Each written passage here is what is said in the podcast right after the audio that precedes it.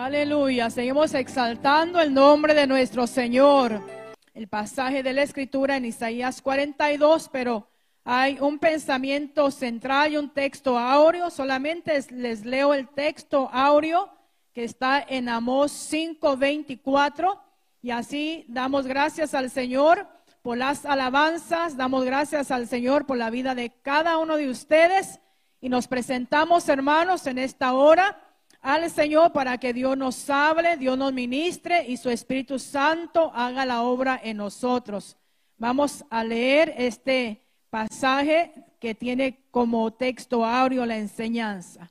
Pero corra el juicio como las aguas y la justicia como impetuoso arroyo. Gracias, Padre, por tu palabra que hemos leído ya, Señor. Gracias por las alabanzas que hemos entonado para glorificarte y exaltarte.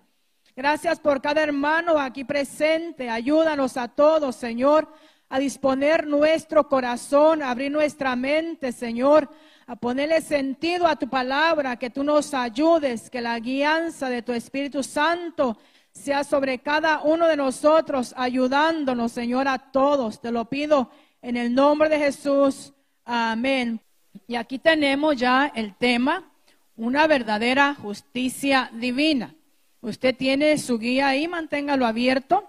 El que no, pues busque en la palabra del Señor. Estamos en la enseñanza, la tenemos en el capítulo 42 del el libro del profeta Isaías. Este libro de Isaías, hermanos, el profeta Isaías, es el libro que habla de Cristo. Este libro se le conoce también como como el libro de la profecía acerca del Mesías, de la venida del Señor. Usted sabrá que este profeta Isaías describe de una manera muy amplia, de una manera pues muy clara, ¿verdad? Lo referente o todo lo que tiene que ver a nuestro Señor y Salvador Jesucristo, que Él había de venir, que Él había de morir y todo lo concerniente a lo que el Nuevo Testamento, ¿verdad?, nos enseña en cuanto a la vida de Jesús, a su ministerio en la tierra y aún a su segunda venida en su segunda etapa, el reino milenial. Y todo esto, esto nos lo describe el profeta Isaías, que habla de una manera muy clara acerca de nuestro Mesías, el Señor Jesucristo. Aquí tenemos en la enseñanza pues las divisiones de la enseñanza. Y en esta primera parte tenemos identificando al siervo de la justicia. Y tenemos el capítulo 42, verso 1 al 4. Y en esta primera separación de la enseñanza tenemos introducción del siervo y características especiales. Aquí nos introduce al siervo y sus características, dice, especiales.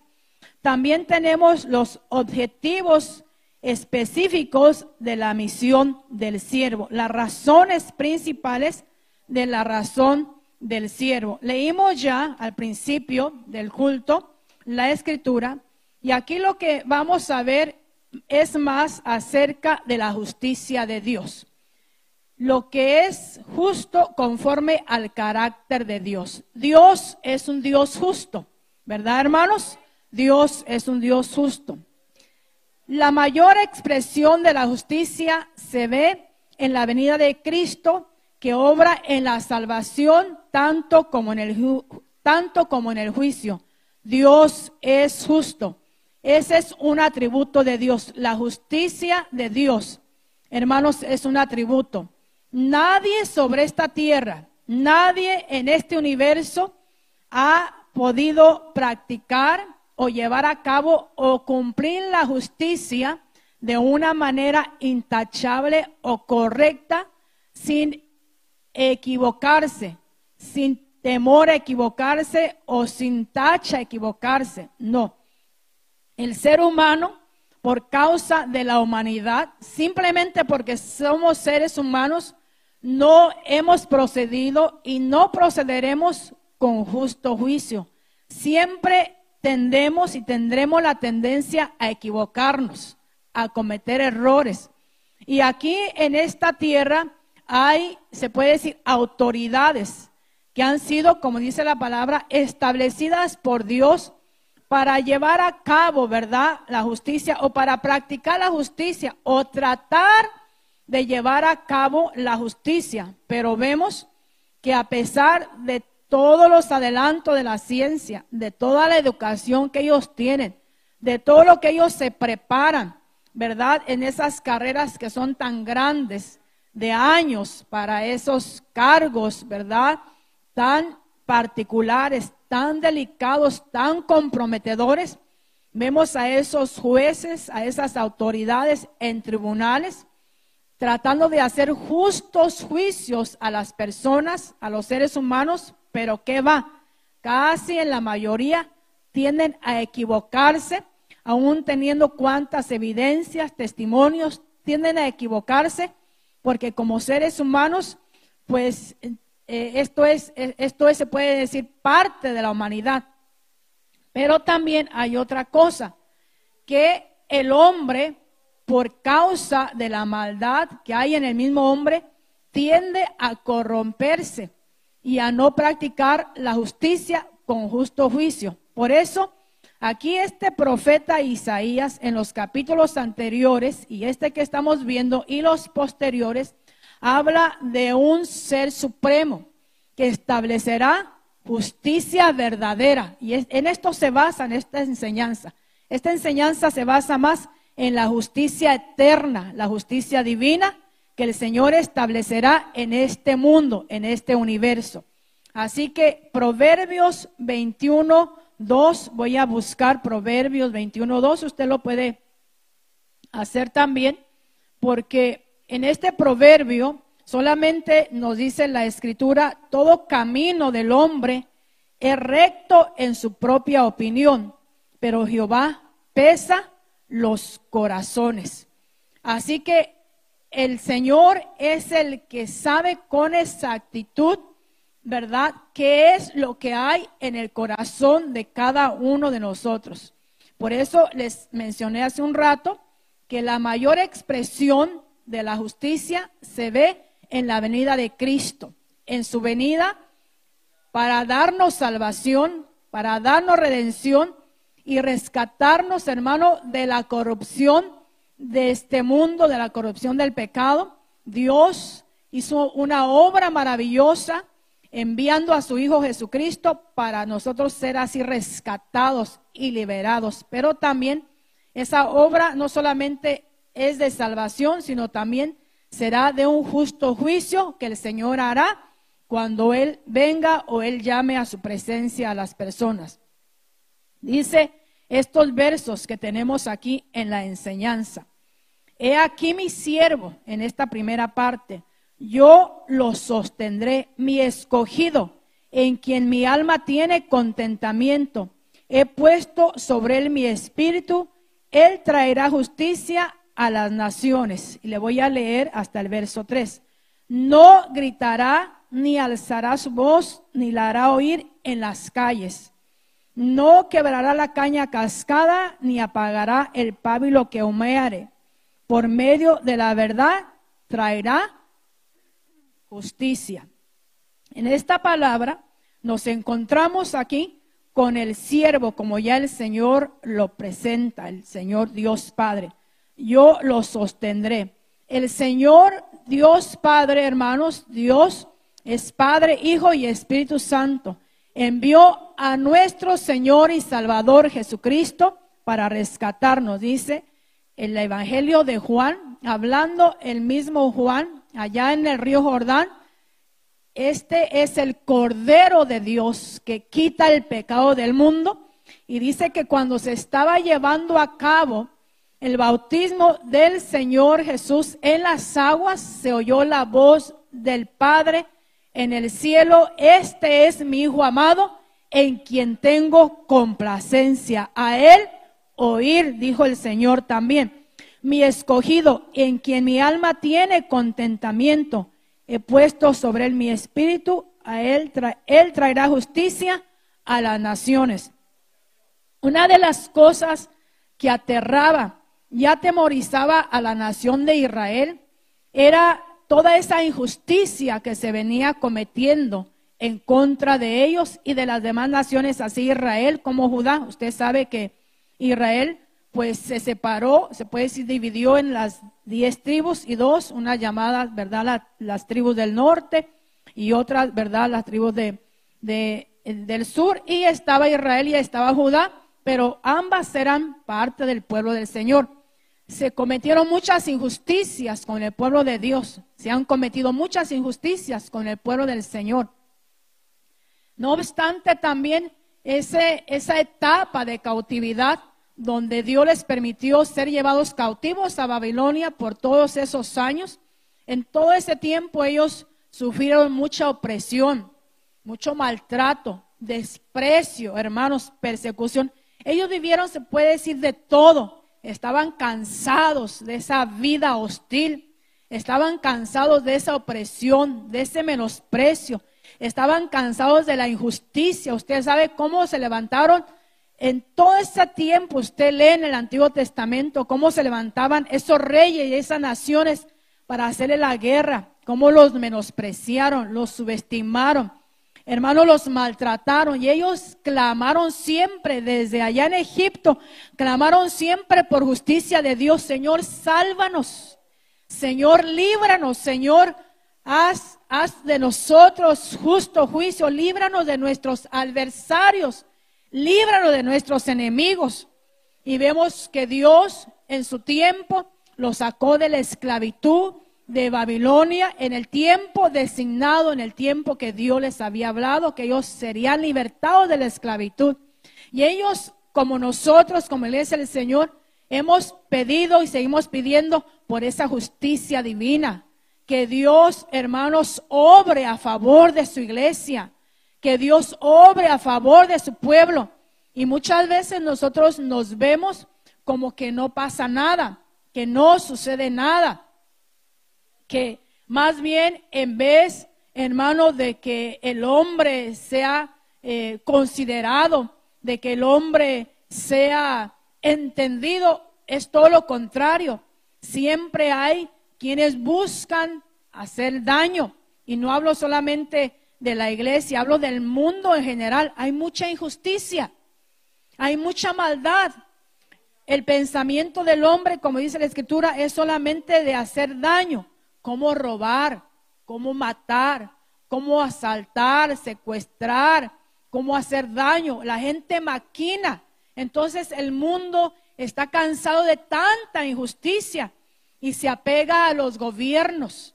Pone su confianza y su esperanza en los gobiernos, a ver si el presidente, a ver si la autoridad, el gobernador, a ver si el político, a ver si las instituciones, a ver de qué manera alguien les puede ayudar, porque están cansados de discriminación, están cansados de menosprecio, están cansados de alzar la voz. Usted ve, hay tantos ahora, tantos grupos alzando la voz, queriendo ser escuchados, háganos justicia, pidiendo que alguien abogue por ellos, pero que va nada.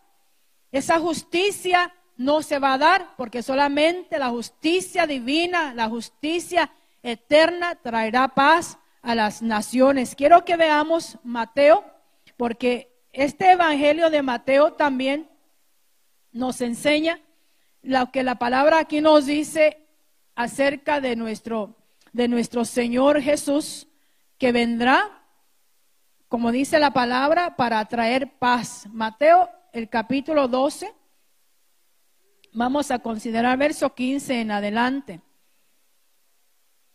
Y si usted lo encuentra, vamos a leerlo junto. Dice, el siervo escogido. Vamos a abarcar ya esta primera parte introducción del siervo, las características especiales y los objetivos específicos de la misión del siervo. Verso, verso 15 en adelante. Vamos a leer todos, todos los que tienen la Biblia ahí, en voz alta, por favor. Sabiendo es, se apartó de ahí y le siguió mucha gente y sanaba a todos.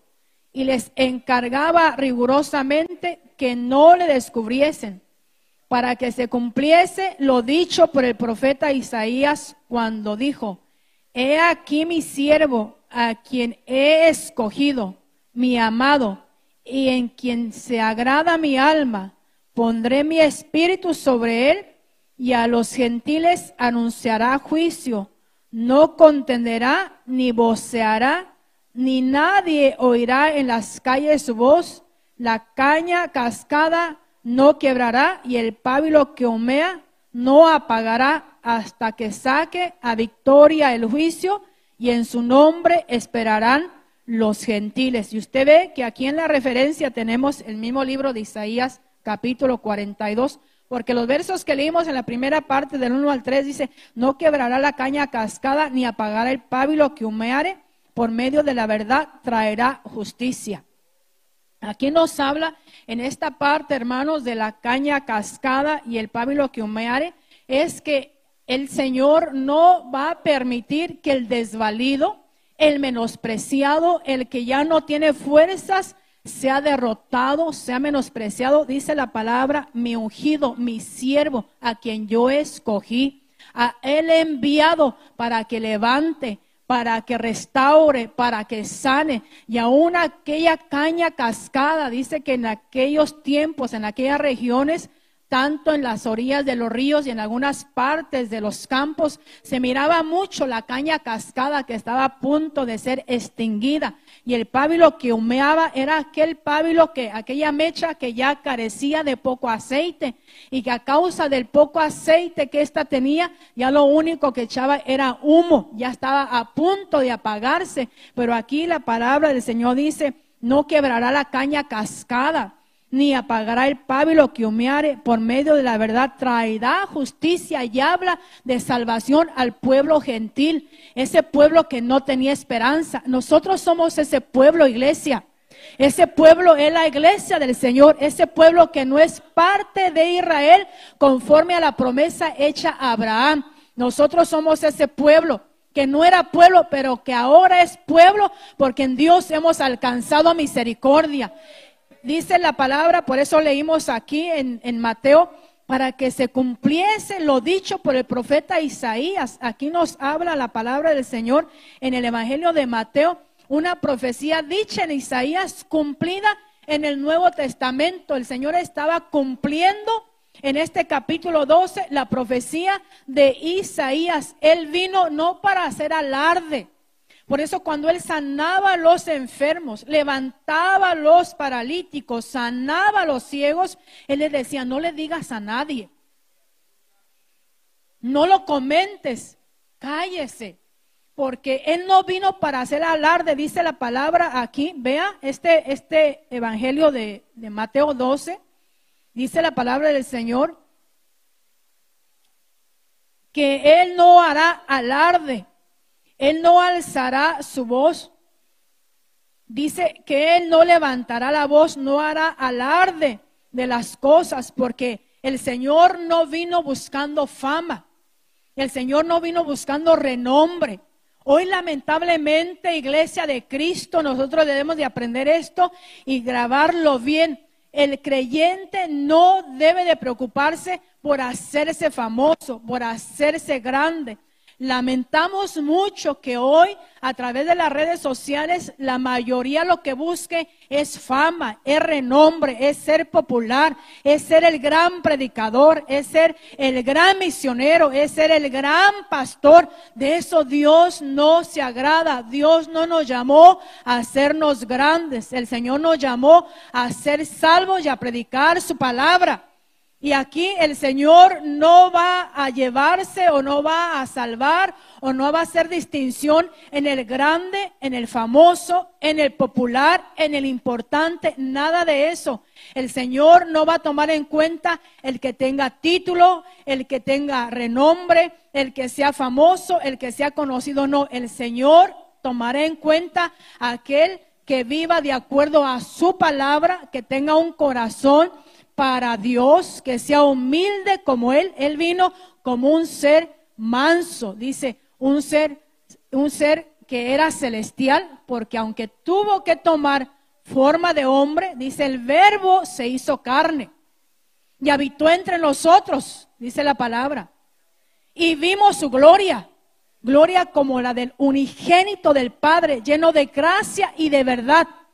Él no dejó de ser Dios, tuvo que tomar un cuerpo humano, carnal, expuesto a hambre, expuesto a cansancio, expuesto a sufrimiento, a dolor, a padecimiento.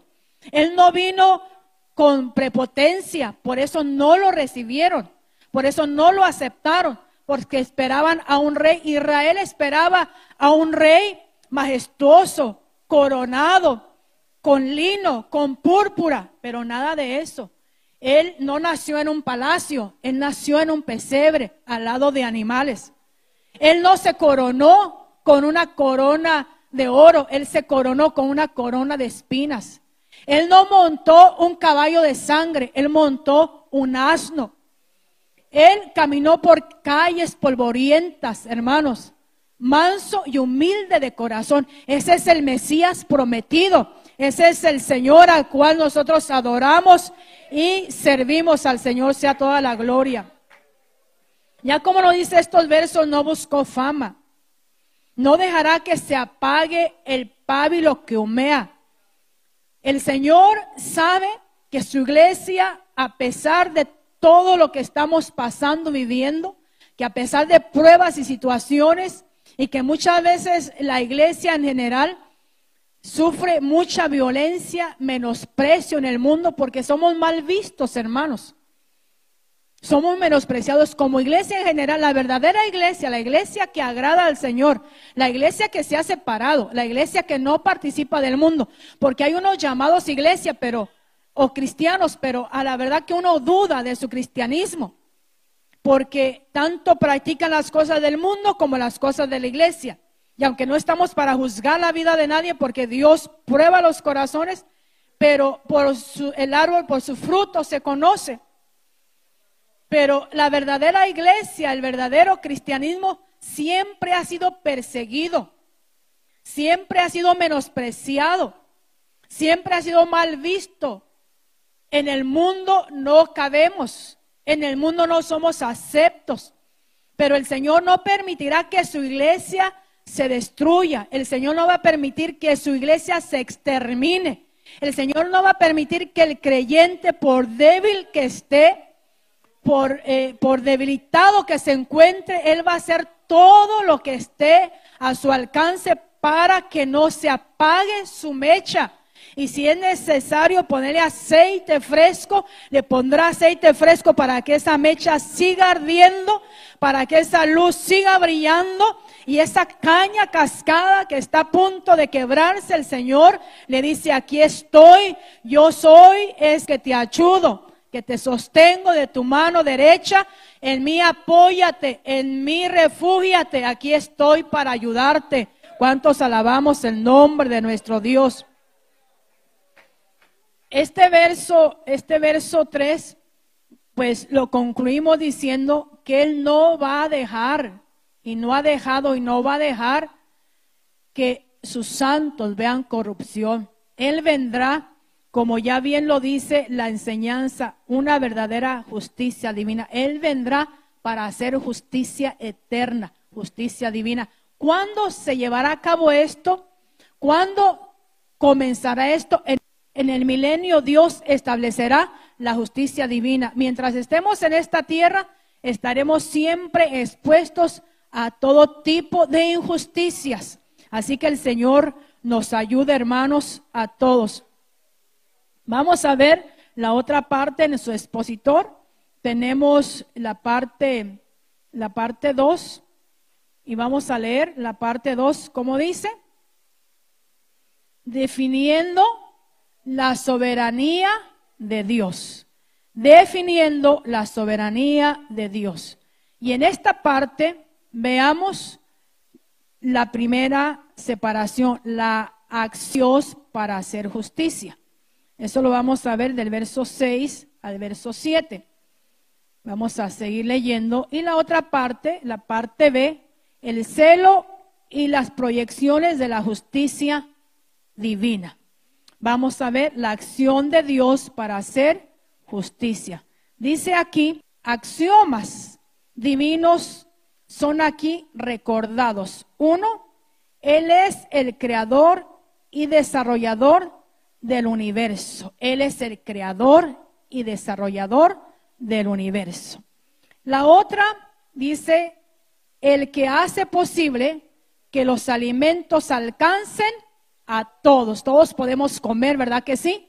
Mire qué maravilloso es Dios, que Él provee para todos, hermano. Y nosotros aquí creo que tenemos en abundancia. ¿Cuántos tenemos en abundancia? Axiomas son verdades incuestionables. Por eso dice aquí que aquí tenemos tres axiomas. Axiomas son verdades incuestionables. Y vemos en estas verdades incuestionables el que hace posible que los alimentos alcancen para todos. Dice la palabra, no he visto justo desamparado, ni su simiente que mendigue pan. Dios es nuestro proveedor. No se preocupe si está pasando por un tiempo de escasez. Si Dios no está permitiendo pasar por un tiempo de escasez, déle la gloria a Dios, porque Dios en su fidelidad les sabrá proveer. Y si Dios nos pasa por tiempos o temporadas de escasez, como se dice, las vacas flacas, ya vendrá el tiempo de las vacas gordas. ¿Cuántos alabamos al Señor? Gloria a Cristo. También el que sostiene el aliento de vida en los seres humanos. Dice que leamos Hechos 7, 17, 24 en adelante y Romanos 1, 20. Pero vamos a dejar algunas citas bíblicas porque el expositor nos da muchas citas bíblicas, no terminaríamos hasta el mediodía.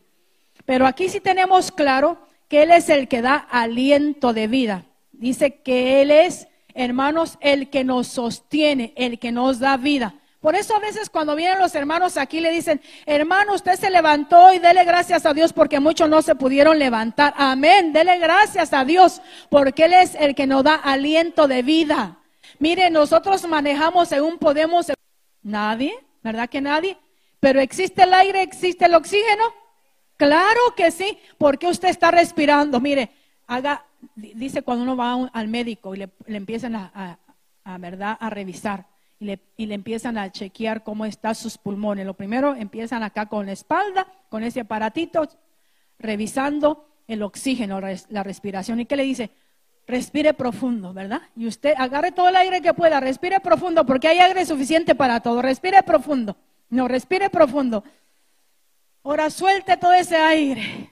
¿Verdad que usted obtuvo, eh, pudo respirar profundamente? Gracias al Creador, hermanos, que nos sostiene. Pero yo le pregunto, en la noche, ¿quién lo sostiene? ¿Quién lo sostiene en la noche cuando usted se va a dormir y ya no tiene control porque está dormido sobre su cuerpo, sobre su respiración? Ahorita usted dice, deja aguantar respiración, deja respirar rápido. Usted corre se agita y respira rápido, usted se sienta y quizá cambia también. Y todas estas cosas uno, las, quizá ni las, ni, las, em, ni las valora, ni las analiza, porque uno, uno piensa que esto es como común, pero usted sabe que hay mucha gente que ya no puede respirar por su propia cuenta y tiene que estar cargando un tanque de oxígeno porque se le ha dañado parte de su cuerpo. Y cuánto desearan arrancarse esos tubos que llevan conectados a su nariz y quitarse ese, ese tanque de oxígeno y decir si pudiera respirar por mi propia cuenta. Pero aquí estamos nosotros, la iglesia del Señor, que podemos decir, ¿quién nos provee ese oxígeno, ese aire? ¿Quién nos sostiene las noches cuando dormimos? ¿Quién controla nuestra vida las ocho, seis, cinco, las horas que usted duerma? Sino el creador, hermanos, del universo. Por eso, como nos le vamos a exaltar y a glorificar, Dios se engrandecido, el que sostiene el aliento de vida en los seres humanos. Dice que así el, ser humano, así hermanos, el animal como las plantas, como la naturaleza, Él es el que le da vida a todo. Todo por Él subsiste, dice la palabra que todo fue creado por Él y para Él. Vamos a ver Juan 1.3 y Romanos 11.36.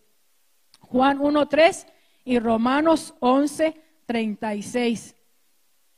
Vamos a estas citas de la palabra.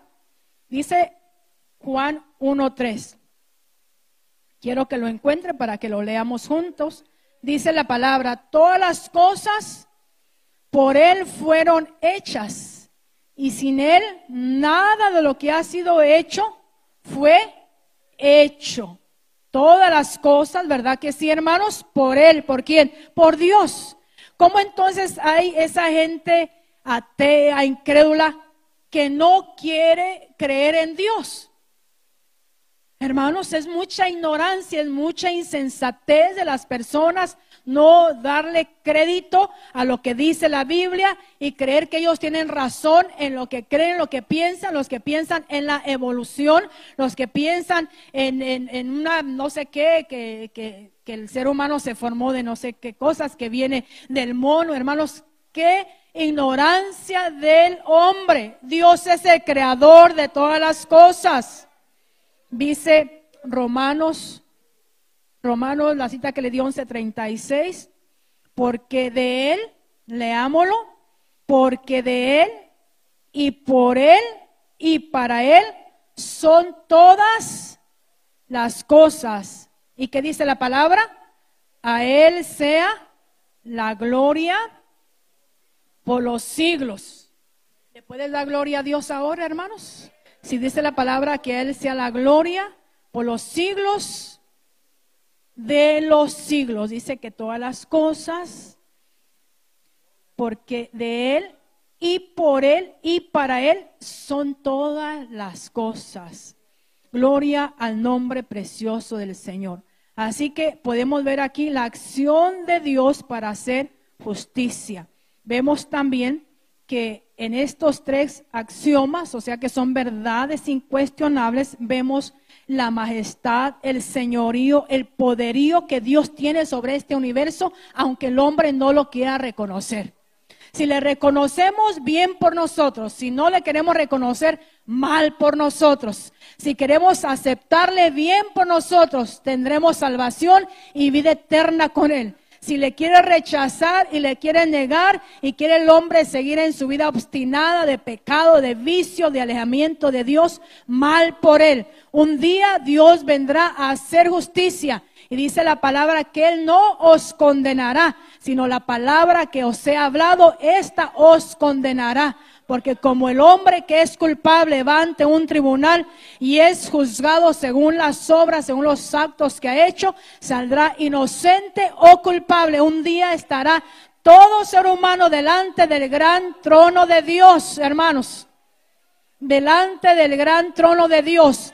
Y ahí dice que serán juzgados según sus obras. Aquí no nos podemos meter en esto porque hay un juicio de Dios por las obras de la iglesia para recompensa de nosotros. O sea, nosotros ya somos salvos.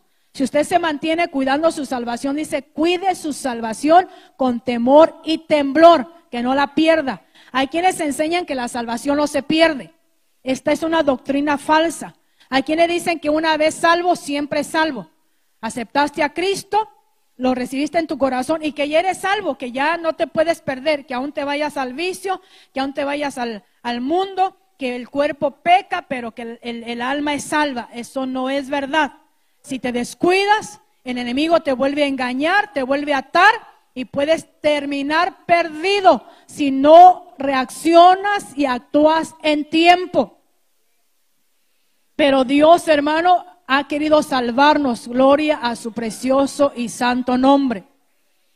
Pero un día, hermanos, un día Dios juzgará. Por eso dice que Él vendrá con justo juicio, porque hay, Dios tiene enemigos, hay un enemigo, Dios hará justicia a todos sus adversarios, a todos aquellos que le han negado, que han cerrado su corazón, que se han revelado en contra de ellos. Acuérdense lo que dice la palabra, que Dios los entregó a una mente reprobada, porque no quisieron tomar en cuenta a Dios.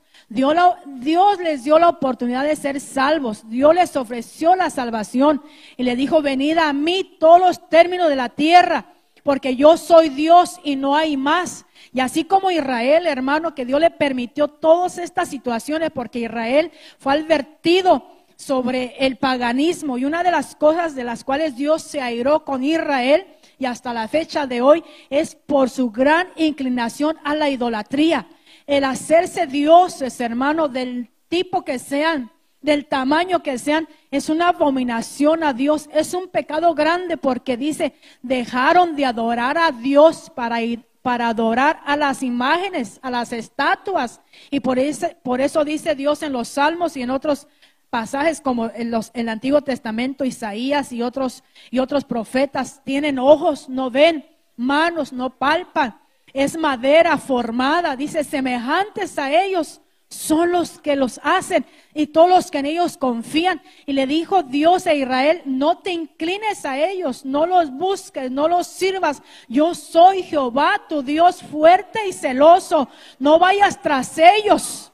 Pero Israel cada vez que tenía oportunidad adoraba, no solamente adoraba, le servía a todas las divinidades, al sol, a la luna, a las estrellas, a todo hermano. Se hacía dioses de cualquier cosa por eso el apóstol Pablo en su viaje misionero, cuando entró a cierto lugar, dijo, observo que ante todo sois muy religiosos, porque tenían dioses por todas partes y Dios ha querido sanar a Israel y sacar a Israel de esa idolatría, que le sirvan a Él, que le adoren a Él.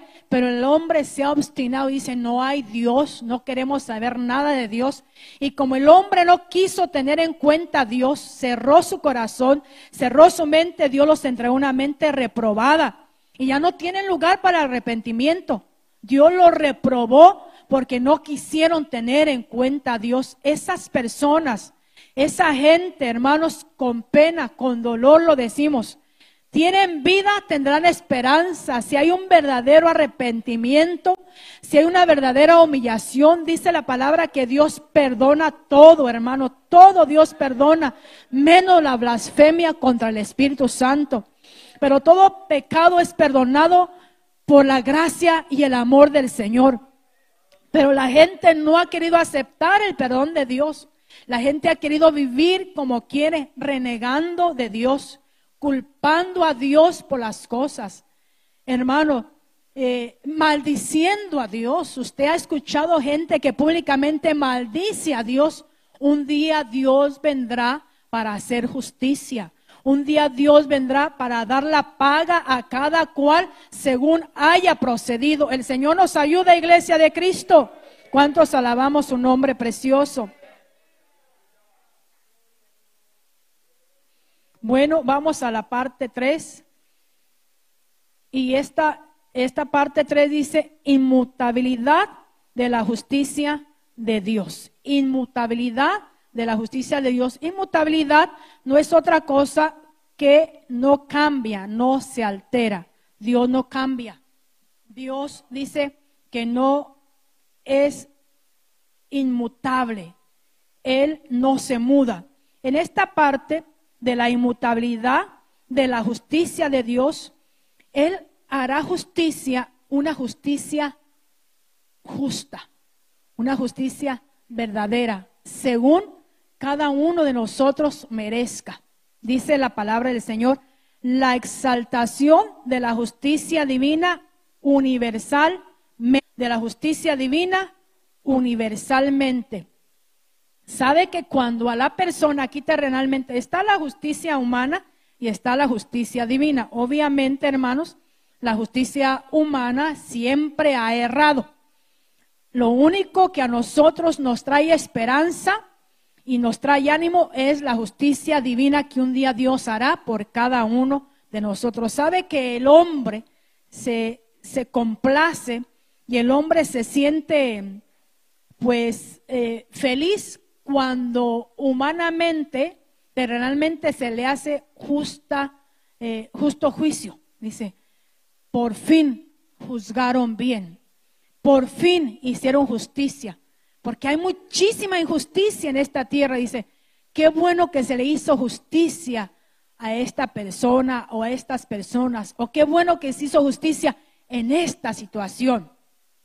Pero cuando Dios venga a establecer su justicia divina, como ya nos lo dice aquí en la parte B, la exaltación de la justicia divina universalmente será, hermanos, el alivio para toda humanidad. Se dirá, con esta frase se concluye en el mundo finalmente, habrá de aceptar la justicia divina como la verdadera. En el fiel cumplimiento de esta visión, el siervo de Jehová, que trae justicia para todas las naciones, es vindicado por la gracia del Padre, por lo cual Dios le exaltó hasta lo sumo y le dio un nombre que es sobre todo nombre, para que en el nombre de Jesús se doble toda rodilla de lo que está en los cielos y en la tierra y debajo de la tierra, y toda lengua confiese que Jesús es el Señor para la gloria de Dios Padre. Eso nos lo dice el apóstol Pablo en la carta a los filipenses, su capítulo 2, verso 9 en adelante. Así que el mundo oprimido por la injusticia y las desigualdades comunes de la vida sin Dios y sin fe, finalmente mirarán a Cristo, el justo, el siervo exaltado por Dios, en quien todos hallarán perdón, paz y justicia verdadera. La verdadera justicia solamente la otorga Dios y solamente la dará el Señor. Así que dice, venid y volvámonos a Jehová, porque Él arrebató y nos curará, hirió y nos vendará esto lo encontramos en Oseas 6.1. El remanente volverá, el remanente de Jehová volverá al Dios fuerte, Isaías 10, 21. Habla de esa condición de opresión, de esa condición de lamento que vivió el pueblo del Señor, pero en Dios siempre hubo promesa. Aún antes de la cautividad del pueblo del Señor en Babilonia, Dios le dijo que serían, serían cautivos, pero vendría su tiempo de liberación. Hermanos, estamos en esta tierra, pero vendrá nuestro tiempo de respiración vendrá nuestro socorro, vendrá nuestro alivio. Estamos cansados de tanta situación, estás cansado de tanta adversidad. Hermanos, viene la justicia eterna, resplandecerá la luz de justicia y en sus alas traerá salvación. Glorifiquemos al Señor, hermanos.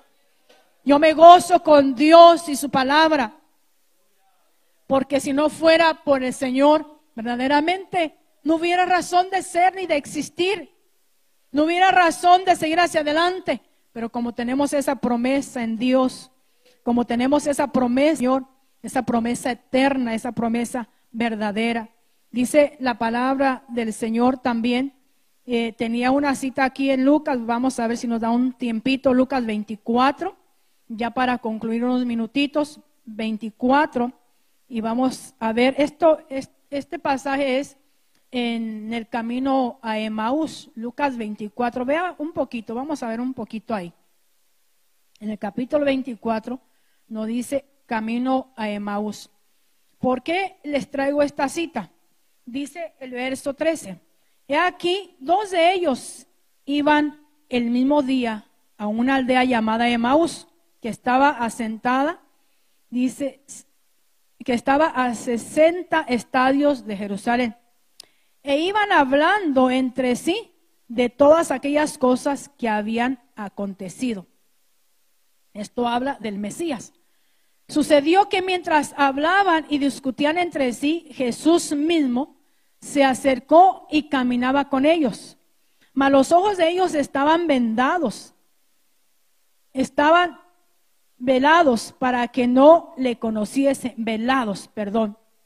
Y les dijo, ¿Qué pláticas son estas que tenéis entre vosotros mientras camináis? ¿Y por qué estáis tristes?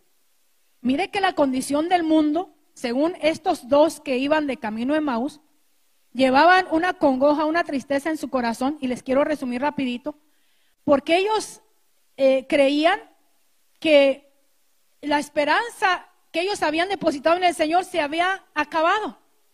Y dice que ellos iban platicando en ese camino a Emmaus de todas las cosas que habían sucedido de acuerdo a la muerte del Señor Jesucristo. El Señor Jesús va y les hace compañía y les pregunta qué pláticas son esas entre vosotros. Y vea la respuesta en el verso 18. Respondió uno de ellos, que se llamaba Cleofas, le dijo, ¿eres tú el único forastero en Jerusalén que no ha sabido las cosas que en ella han acontecido en estos días? Entonces él les dijo, ¿qué cosas? ¿Y qué le respondieron ellos? Leamos el verso 19. Y ellos le dijeron, leamos hermanos todos, estoy en el capítulo 24, verso 19, leamos todos. Y ellos le dijeron, de Jesús Nazareno, que fue varón profeta, poderoso en obras y en palabra delante de Dios y de todo el pueblo. Y cómo le entregaron los principales sacerdotes y nuestros gobernantes a sentencia de muerte y le crucificaron. Y vea el verso 21. Dice el verso 21, pero nosotros es a él. Ellos están diciendo, nos falló. No era. Nosotros lo teníamos como el Mesías, como el gran profeta, el que venía por fin a hacernos justicia, el que venía por fin a salvarnos, a ayudarnos, a darnos la mano, a rescatarnos, a aliviar nuestro dolor, a sacarnos de esta opresión, de esta ley, a sacarnos de estos líderes religiosos, a, a auxiliarnos, pues. Pero mira, ¿no has oído? Dice la palabra del Señor que había de redimir a Israel y ahora además de esto, hoy es el tercer día, les declaraba en todas las escrituras como de él decían. ¿Ve? Dice que comenzando desde Moisés hasta los profetas, les fue predicando, les fue hablando, les fue enseñando por todo ese camino todo decían acerca de él. Hermanos, el Señor viene en su segunda venida para levantar su iglesia y después que la iglesia sea levantada y celebre las bodas del Cordero, vendrá la iglesia con Jesucristo a establecer su milenio en esta tierra y el Señor establecerá su justicia eterna, justicia divina y hará justicia justa a cada ser humano. Hermano, gócese y alégrese porque nuestro Hacedor viene. Por eso dice la palabra, hermanos, que dejemos la justicia a Él, solo le busquemos, solo nos afirmemos y dejamos y dejemos que Él haga en nosotros como Él quiera. Todo lo que el Señor permita que pasemos, que experimentemos, solamente dígale, Señor, ayúdame. Señor, dame fuerzas. Tú eres Dios y tú harás conforme a tu perfecta justicia. Tú eres Dios fiel y justo y hará justicia eterna, justicia divina. A Él sea la alabanza. Les invito a estar de pies en esta hora y vamos a darle gracias a Dios por su grande amor, su grande misericordia. Alabe el nombre del Señor, cierre sus ojos. Ayuda que nunca les faltó. La ayuda que siempre estuvo día a día y momento a momento. Esa ayuda tuya, Señor, en la que cada uno de nosotros necesitamos para nuestro diario vivir. Sabemos, oh Dios, que tú eres fiel y justo y que tú, Señor, no haces acepción de personas